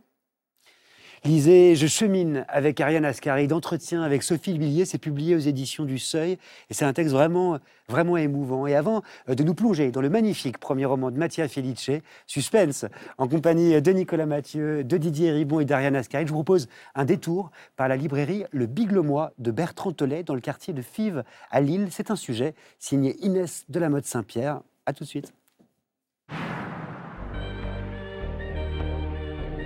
Le Big Le Mois est installé euh, dans le quartier de Fives. C'est un ancien quartier ouvrier qui aujourd'hui est encore euh, très populaire. Il n'y avait plus de librairie. Le Big Le Mois est une danse qui a été inventée par Boris Vian dans l'écume des jours. C'est une danse qui se danse à deux et comme la librairie, on le souhaite comme un vrai lieu de rencontre. Avec Marion, on a essayé de mettre en place des, des actions pour être ouvert à tout le monde. Et c'est pour ça que par exemple, on a mis en place des boissons à prix libre. On a aussi créé des partenariats avec un foyer pour enfants. Chaque mois, les, les adolescents ont 20 euros à dépenser à la librairie. Nous, on est vraiment là pour eux, pour les accompagner. Et peu importe euh, l'argent que vous ayez, peu importe ce que vous aimez, peu importe ce que vous souhaitez, on souhaite que vous puissiez le trouver chez nous. Pour moi, le livre, c'est vraiment le remède miracle. Ça va donner de la force quand on a besoin de force, ça va nous aider quand on a besoin d'aide, ça va nous soutenir. Ça sert aussi euh, à vivre d'autres vies, des vies qu'on n'a pas pu ou qu'on n'a pas voulu vivre, à se construire ou à se déconstruire. Le pouvoir du livre, c'est vraiment ça. Le grand livre, c'est Betty de Tiffany McDaniels. C'est l'histoire de Betty, la mère de l'autrice, qui est euh, la sixième d'une fratrie de huit enfants. Ça se passe euh, aux États-Unis dans les années 60. On est dans une société euh, encore très raciste. Et voilà, le métissage de sa famille, la misère provoquée par ce racisme-là, Betty va décider de, s'en emparer pour justement s'affranchir de, de toutes ces difficultés. C'est un livre que j'ai mis énormément de temps à terminer parce qu'en fait, je voulais pas la quitter, Betty. Le roman graphique à offrir à un ado, c'est Les Indes fourbes d'Erol et Guarnido. Donc on suit l'histoire de Don Pablos de Sévigné, qui est un espèce de gredin qui doit quitter l'Espagne et qui décide de partir à la recherche de l'Eldorado. C'est un livre qui est plein d'humour, plein d'aventures, avec un personnage principal très haut en couleur, qui peut être à la fois absolument génial et une vraie tête à claque. Le livre totalement déroutant, c'est Qui se souviendra de Philly Joe de Marcus Malt. Dès le début, Philly meurt. On ne sait pas si c'est un suicide, on ne sait pas si la mort a été provoquée. On va chercher à trouver comment et pourquoi est mort Joe. On a un vrai roman gigogne qui à chaque fois va faire découvrir de nouveaux fils. Marcus Malt joue vraiment avec son lecteur et on est complètement emporté par son histoire. La déflagration, c'est à la ligne de Joseph Pontus. Joseph Pontus euh, nous raconte son quotidien à l'usine. Qui est génial dans ce livre, c'est qu'il a inventoré avec une très grande précision les gestes du travail, la souffrance du corps et les rêves confisqués. Tout en utilisant une langue totalement accessible, mais pleine de poésie. On est à la fois dans l'usine et au-dessus, et on est euh, dans sa tête et dans ses muscles. C'est un livre très drôle, très poétique. C'est aussi un livre fraternel. C'est vraiment un livre unique. Ah, ces libraires, on a envie de tout lire ou de tout relire, de tout acheter. La grande librairie en direct sur France 5 se poursuit avec ce soir mes invités Didier Ribon, Ariane Ascaride, Nicolas Mathieu et Mathia Filice. Mathia Filice, j'imagine que quand même vous avez été sensible au choix de ce libraire euh, lillois qui met à l'honneur euh, ce livre qui vous a forcément inspiré, qui s'appelle À la ligne de Joseph Pontus. La découverte de ce livre, quel choc est-ce que ça a été? Qu'est-ce que ça a produit?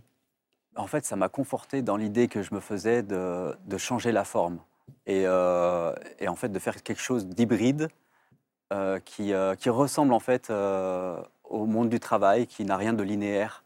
Et vraiment, ça a été une lecture, d'ailleurs que j'ai mise de côté à partir du moment où j'ai commencé à écrire, pour qu'elle ne m'influence pas trop.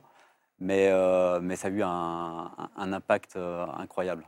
Mécano de Mattia Filice, c'est l'histoire euh, portée par une langue digne des plus grandes épopées d'un conducteur de train que vous hissez euh, au rang de héros. Alors on, y découvre la réalité brute et poétique d'un mécano, le domptage de la machine, la solidarité entre cheminots, la fatigue euh, qui consume l'exaltation aussi, la beauté euh, des paysages qui défilent, tout ça dans une écriture qui suit la cadence d'un train lancé à toute allure, dont les 360 pages s'avalent, je dois dire, d'une traite. Et vous écrivez, page 363, c'est à la toute fin du livre, et je dois le lire parce que c'est aussi un projet qui s'écrit. J'écris depuis le début sur ce qui fait ma vie, depuis désormais 18 bonnes années, 14 328 trains, 232 254 arrêts à quai, 481 346 kilomètres, 795 282 436 traverses. La formation de conducteur de train, de mécano, vous la détaillez dans ce livre. Comment vous l'êtes devenu, vous? Alors, je la détaille aussi pour que probablement des, des lectrices et des lecteurs bah, puissent euh, conduire mon train quand, quand ils me rencontreront. Mais euh, ça a été euh, un, alors une grande pression avec cette grande machine là qui, qui est devant, qui, qui est devant soi et puis avec Maître Yoda qui, à la fin, le train, tu conduiras. Mais, mais un apprentissage en fait qui, qui s'est transformé un peu en parcours initiatique. Et, et, et, puis il y a le moment où, où enfin, un peu comme on, lorsqu'on apprend à pédaler, au début, on est complètement euh, concentré sur les mains, sur le guidon, euh, euh, te, tenir en, en équilibre. Et, et, à un moment, on maîtrise enfin. Et un peu comme un apprentissage du langage, parce que ce qu'il faut dire, c'est que dans ce livre, on comprend qu'il y a aussi une langue du rail. Quelle est-elle, cette langue du rail, Mattia Filice? Oui, d'ailleurs, j'avais envie de rebondir par rapport à, à, à, aux, aux, langues chupinoises et, et, et marseillaises. Euh, moi, j'ai baigné, euh, j'ai grandi. Et de l'Est, hein, on peut, on peut le Ah oui, pardon, et rémoise. moi, j'ai grandi aux Minguettes et, et, en fait, ça a été une richesse incroyable parce qu'en fait, euh, c'est à Vénissieux, la banlieue lyonnaise, et il y a toutes les langues du monde. Et en plus, avec la nonne, j'avais, j'étais confronté au napoletano, mm -hmm. calabrese et l'italien. Du coup, bon, je pense que j'avais eu ma dose des langues. Mais dans chaque travail, dans chaque entreprise, euh, il y a une nouvelle langue. Euh, comme celle euh, qui est décrite par Nicolas Mathieu dans Connemara et dans le consulting. Et alors cette langue-là, cette langue du rail? Ah, la langue du rail, c'est euh, c'est marrant parce que ça utilise exactement le vocabulaire euh, qui est français. Et, et cependant, c'est euh, au départ incompréhensible. Par exemple, bouffer un carré. Bouffer un carré, euh, depuis enfant, il n'y avait pas de souci. je savais qu'il fallait que j'évite cet objet. Et mais euh, c'est devenu un traumatisme, parce que c'est ce qui peut arriver de pire pour un conducteur, c'est-à-dire franchir la signalisation la plus, euh, euh, qui nous protège d'un obstacle, les deux feux rouges. Et c'est ça, bouffer un carré.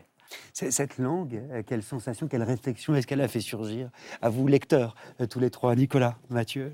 Moi, j'ai vraiment la passion de ce truc-là et pas suffisamment présent dans la littérature française, Ouais. c'est qu'on me décrive des métiers, des, des gens, de la manière dont ils bossent, quels sont les outils qui- qu'ils utilisent, comment un corps est mis en action pour produire des effets, quel est le vocabulaire, etc. C'est toujours, quel que soit le boulot, fascinant. euh, et, et là, euh, oui, c'était impressionnant. Puis alors, au début, là, c'est sept volumes, hein, vous avez de- à, à manger de, de littérature sur euh, ferroviaire, enfin, et technique, pour pouvoir enfin euh, mon- monter à bord et conduire ces...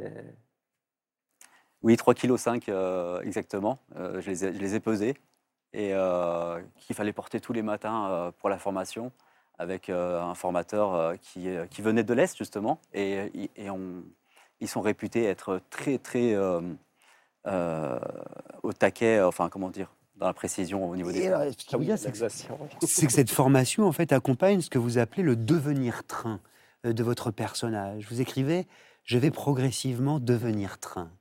Qu'est-ce que ça veut dire? Bah, c'est un peu euh, parce qu'en fait, c'est par hasard que je suis devenu conducteur de train. Et en fait, c'est uniquement quand un contrôleur m'a dit euh, bah, T'as t'as qu'à le conduire que j'ai réalisé qu'il y avait une personne dans ce train.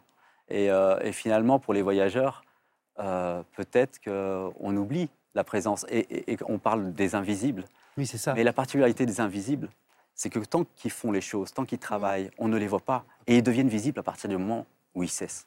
Mm, Absolument, absolument. Mais maintenant, dans les TGV, ça, c'est, ça fait pas très longtemps. Il y a le conducteur qui vous dit Bonjour, je m'appelle François, on va rouler à telle vitesse et tout ça. Mais avant, avant on savait même pas qu'il était là. C'est vrai? Votre chapitre sur la grève, d'ailleurs, est super. Ah, magnifique. Com- comment les, le, comment, enfin, qu'est-ce que c'est que vivre une grève de l'intérieur? Parce que nous, évidemment, la grève de la SNCF, nous la soutenons, nous, euh, nous signons pour soutenir les grévistes, etc. Mais là, vous la racontez. Qu'est-ce que c'est qu'aller à une assemblée générale? Qu'est-ce que c'est que euh, qui prendre la parole? Qu'est-ce que c'est que euh, voir que la grève doit durer, Oui. qu'elle dure de moins en moins, que qu'on va perdre, mais que même si on perd, le- il reste le fait d'avoir euh, réfléchi ensemble, parlé, euh, euh, élaboré euh, quelque chose et sûr. penser à, à d'autres, un autre avenir possible. Et ça, votre chapitre est euh, éblouissant, comme tout votre livre d'ailleurs. Mais euh, comme on parlait des grèves tout à l'heure, je, je, je- j'insiste Mais sur ce il faut peut-être expliquer, Didier Ribot, effectivement, au début de sa formation, votre personnage croise la route de Gérard. Et Gérard, c'est vraiment un mécano à l'ancienne qui va le prendre sous son aile, qui est une sorte de héros des mouvements sociaux aussi, qu'il raconte aux novices. C'est peut-être ça qui est très intéressant, je trouve, c'est ces, histoires, ces récits, ces mythologies, en réalité. Qu'est-ce qu'il raconte? Oui, il y a- bah, y, y a un travail de transmission. En fait, souvent dans le monde du travail, euh, la transmission, elle se fait que par l'oralité. Et euh, bon, bah, j'ai eu euh, la possibilité de retranscrire ça. Et, et finalement, c'est aussi un- une œuvre collective. Là, on voit tout seul, mais ce récit, il existe parce qu'il y a eu avant nombre de cheminots qui ont transmis des récits. Et euh, même pendant le temps de l'écriture, et puis encore aujourd'hui, parce que je, continue à les conduire, ces trains. Euh, et tout ça pour dire que la question m'a échappé presque. Non mais, vous savez, moi, ça m'a fait penser à, une phrase de Didier Ribon dans Vie, vieillesse et mort d'une femme du peuple, quand vous écrivez, Didier, où est passée la force collective qui était celle de la génération de ma mère? J'y ai pensé tout au long euh, de la lecture de Mattia Oui, ma mère Felice. euh, participait aux grèves. euh, Elle travaillait dans une usine où il y avait 1700 euh, salariés, hommes et femmes. Euh, 500 des salariés étaient syndiqués à la, CD, à la CGT, avaient leur, leur carte. Ça faisait une force collective mobilisée ou mobilisable très importante pour résister à la, à la violence euh, sociale euh, auquel euh, tous ces travailleurs étaient confrontés. Aujourd'hui, la force collective a largement disparu, sauf peut-être chez les cheminots, dans, les, dans les métiers justement que vous, que vous décrivez si bien. Et ce que j'ai trouvé vraiment euh, admirable dans, dans le livre de, de Mattia Felice, c'est de restituer de l'intérieur un, un métier, ses problèmes, ses, euh, les, conversations, qui est là, euh, euh, les gens très différents. Vraiment, je ne veux pas réduire votre livre à, à une dimension documentaire, parce que c'est une élaboration littéraire, formelle, une invention formelle tout à fait euh, remarquable. Mais grâce à cette élaboration formelle, vous faites passer des choses qui, euh, pour un lecteur, sont euh, assez euh, stupéfiantes. On découvre un, un univers qu'on croit connaître parce qu'on prend tous le train, et puis de fait, on prend tous le train sans voir les gens qui font euh, rouler le train, qui vendent les, enfin qui ne vendent plus les tickets parce qu'ils sont plus là, mais qui font exister, le, puisqu'il n'y a plus de guichet, euh, qui, qui font exister euh, toute la possibilité de prendre le train et, et vous restituer cet univers. J'ai trouvé vraiment. Oui. Euh, Moi, je prends beaucoup, beaucoup, beaucoup le train et de temps en temps, on entend cette expression euh, un accident de personne. Et ça, ça ouvre un gouffre de sens. hein. On se dit, mais qu'est-ce que ça signifie au juste? Et il y a toute une partie de votre livre qui aborde ce, ce- ce tragique-là. Enfin, il faut s'imaginer, c'est des gens qui filent à 300 km à l'heure, tout seuls, dans une cabine, et qui sont confrontés à ce genre de. C'est aussi ça qui m'a touché dans le livre, c'est le l'isolement, en fait, l'espèce de bulle. D'ailleurs, de temps en temps, il y a des, certains de vos collègues qui font monter des gens pour leur tenir compagnie Oui. ou, ou qui, qui, qui trichent en écoutant des podcasts. Mais ce truc-là des accidents de personnes, c'est absolument. euh, Enfin, c'était intéressant de le voir de l'intérieur. Oui, en effet, euh, c'est un métier euh, un- peu solitaire, bah, comme, comme l'écriture en apparence, mais euh, où en fait on a quand même des centaines de voyageurs qui nous suivent à la trace. Et, et parfois, en effet, une voyageuse, un voyageur, euh, c'est aléatoire. C'est, euh, ils- généralement, ils sont tirés au sort sans avoir participé au jeu, montent en cabine. Mais, euh, et c'est l'occasion d'une introspection parfois. On finit des conversations qu'on a entamées mais qu'on n'a pas eu le temps de terminer entre deux trains. Et, et on dessine l'horizon aussi. Il y, a, il y a des moments qui sont grisants, parce que c'est des centaines et des centaines de tonnes qu'on tire. Et le narrateur, il a cette particularité, c'est qu'à chaque fois qu'il pense qu'enfin il maîtrise la bête, eh ben, il, il lui arrive quelque chose. Elle lui échappe. Elle lui échappe Et totalement. ce qui est admirable, c'est qu'on est dans la tête du, Oui. du narrateur. Euh, Les, les paysages qu'il regarde, C'est magnifique. les, Ouais. le- ses rêveries, ses pensées, ses craintes. On, on- on vit vraiment euh, de l'intérieur, ce, ce qu'évidemment, quand on est un usager de- de- du rail, on ne, on- on ne connaît pas. Et là, c'est vraiment la, la restitution justement d'un univers entier euh, qui, euh, les gens hein, qu'on ne voit pas, ont des rêveries, ont des, voient des, aiment des paysages, n'en aiment pas d'autres. Et donc, Et Mattia Felice en fait un chevalier, un héros. un héros Vous l'écrivez, un chevalier euh, sans armure, ni épée, ni cheval. Ariane Ascari, on vous a pas entendu sur le livre de Mattia Felice. Mais qu'est-ce que vous voulez que je dise? Il parle très bien. Moi, la seule chose que je me suis dit, c'est que la prochaine fois, je tape à la porte de la cabine. Et- et parce que je me dis, ça doit être formidable d'être là et de. Non, non, moi, il y a vraiment. Et en plus, ça m'a beaucoup ému parce que vous savez, il y a quelques années, j'avais fait un film qui s'appelle Nadia et les hippopotames. Et c'était un film, c'était l'histoire d'une fille complètement larguée qui, qui rentrait en, en relation avec euh, les grévistes, du- les cheminots des grèves de 95. Et du coup, on avait tourné avec vraiment les vrais grévistes. Et ils nous avaient raconté euh, tout, des tas, des tas, des tas d'histoires, dont, entre autres, qu'est-ce que c'est que faire une grève, qu'est-ce que ça avait provoqué, euh, des choses assez terribles d'ailleurs dans leur famille et des machins comme ça. Parce que, encore une fois, je le dis tranquillement, faire la grève, décider de faire la grève, c'est pas du tout une chose évidente. C'est rien de naturel. Et en effet, le narrateur euh, n'est pas du tout euh, un combatif né. Et, et en, en 1936, euh, les cheminots ne faisaient pas grève au, au moment de Joie 36. euh, et c'est depuis 86, une année où, que, que Gérard lui transmet, parce qu'il il ignorait cette, euh, cette lutte, que- qu'on a commencé à avoir euh, quelque chose qui se transmet. Et parce qu'en effet, faire grève, bah, c'est la première fois, c'est oser dire à la direction, au patron, je ne suis pas d'accord et je vais être capable de renoncer à mon salaire pour te le montrer. Quelques mots, page 102 euh, de mécano. Le métier de mécano offre une particularité.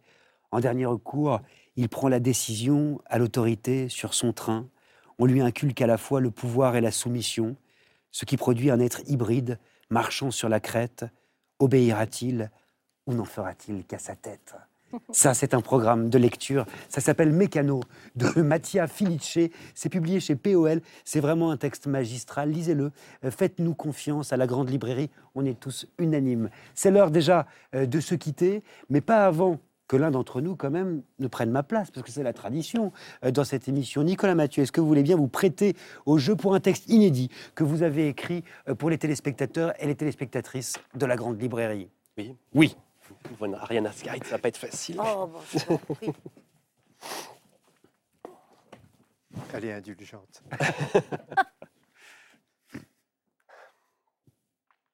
Ce soir, je dirai tu parce que c'est peut-être la seule manière de m'adresser à chacun plutôt qu'à tous.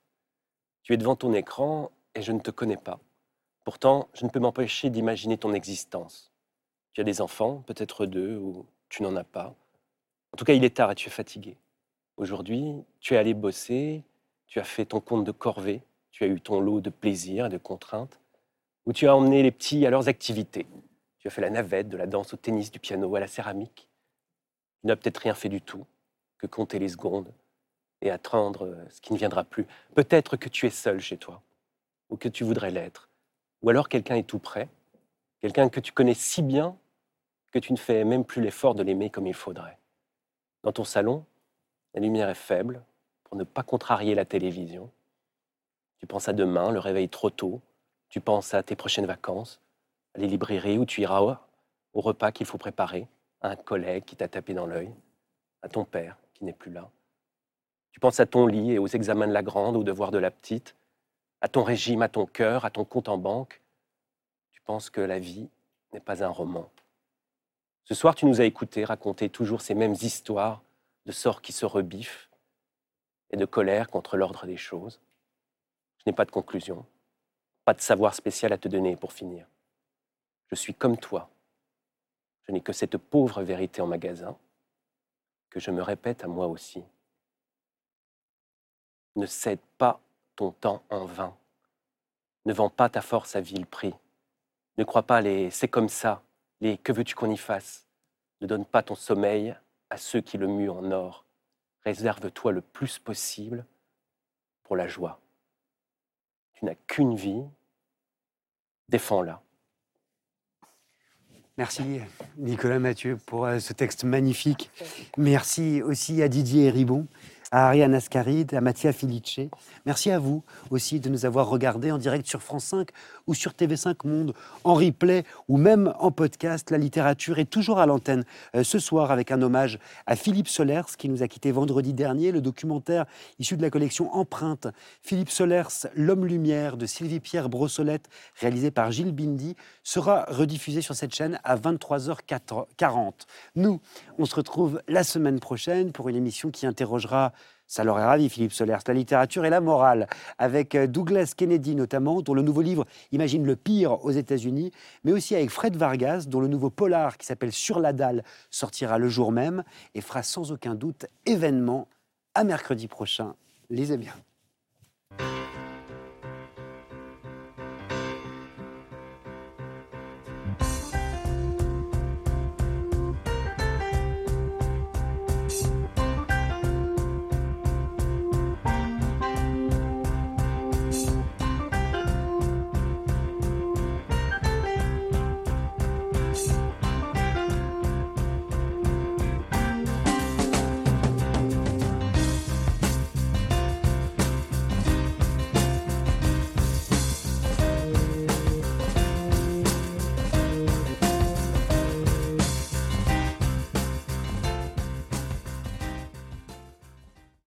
C'était La Grande Librairie, un podcast de France Télévisions. Si ça vous a plu, n'hésitez pas à vous abonner pour ne rien louper.